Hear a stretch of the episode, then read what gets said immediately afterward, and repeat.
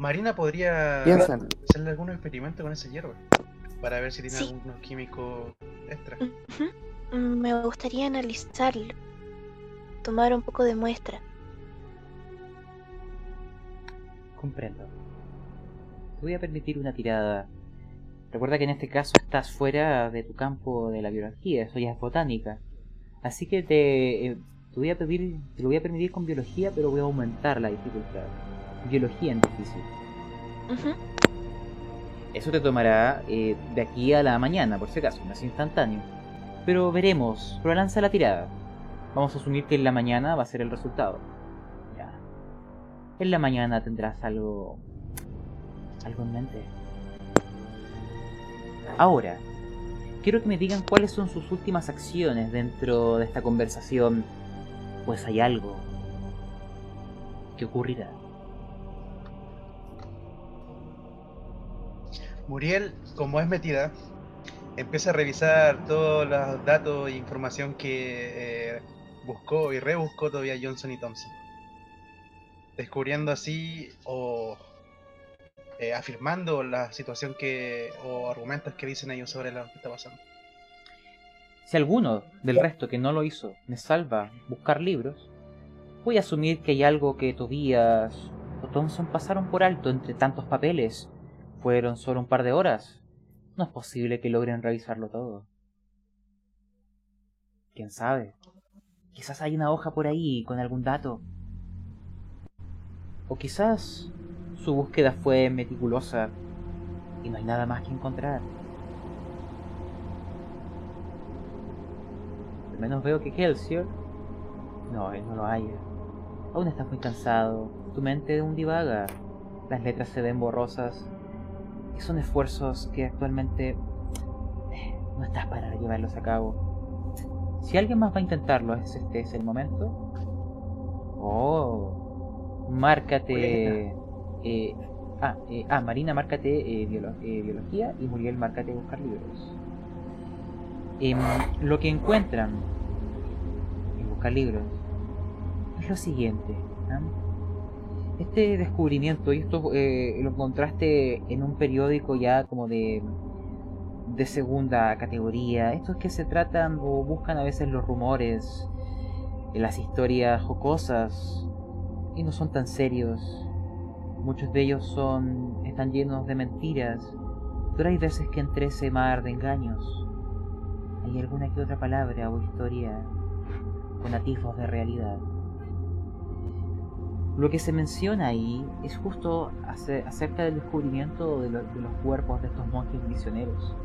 Se dice que su descubrimiento fue esencial la ayuda de la iglesia y de una persona que intercedió entre el museo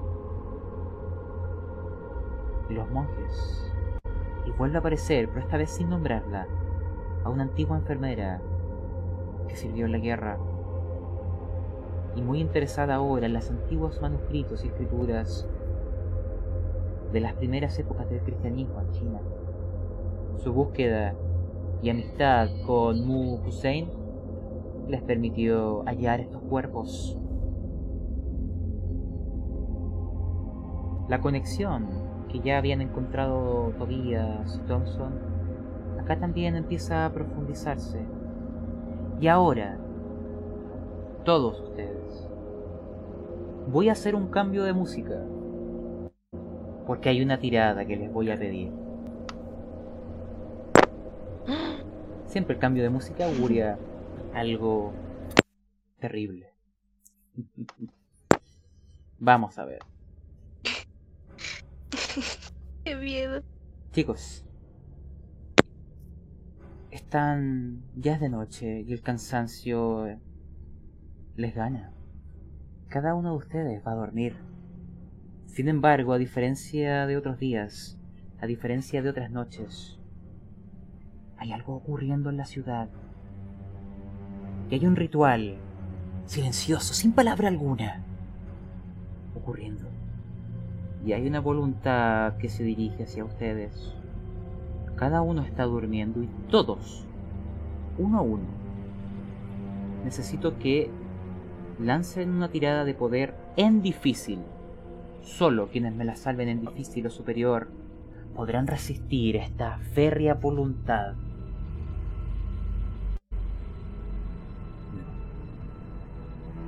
Oh, Muriel lo logra. Tobías también. Vamos, hijo. Marina, Ay, gracias, gracias, Diosito.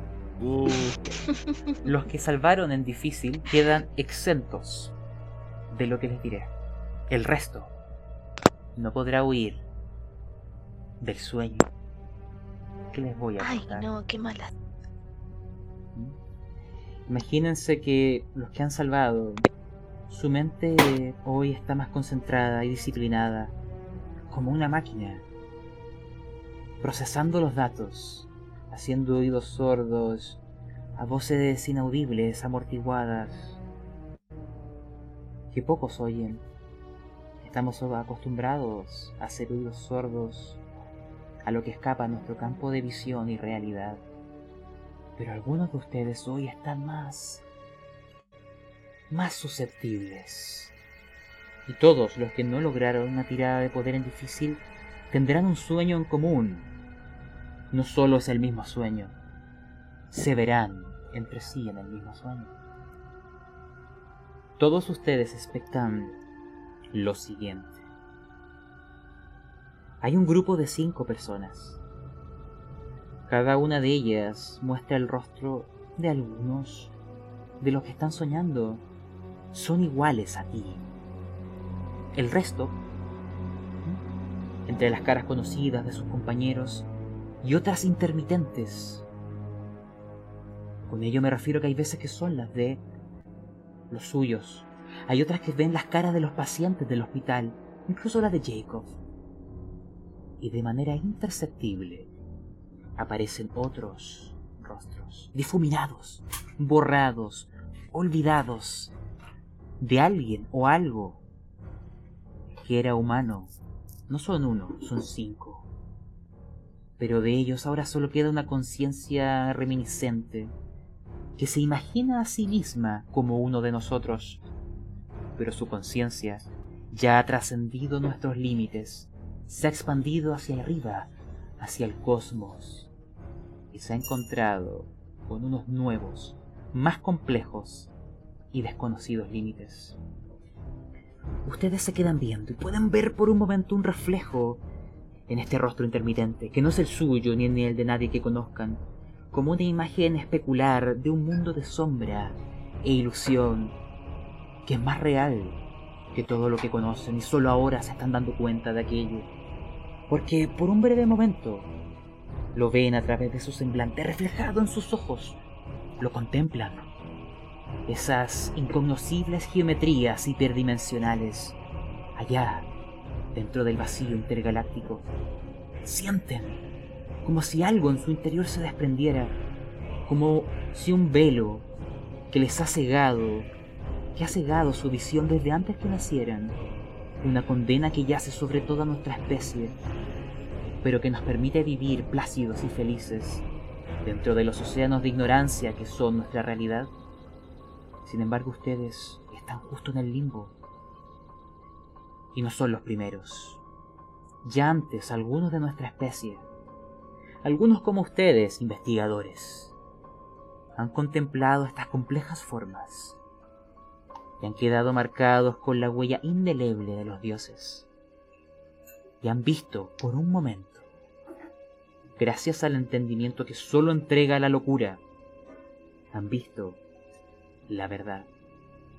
Esto a ellos y quizá a ustedes les ha marcado, destruido y transfigurado. Quizá para ustedes algunos obtengan alguna clase de determinación u otros se hundan en la desesperación, o quizás algunos, quién sabe, abracen la cálida locura.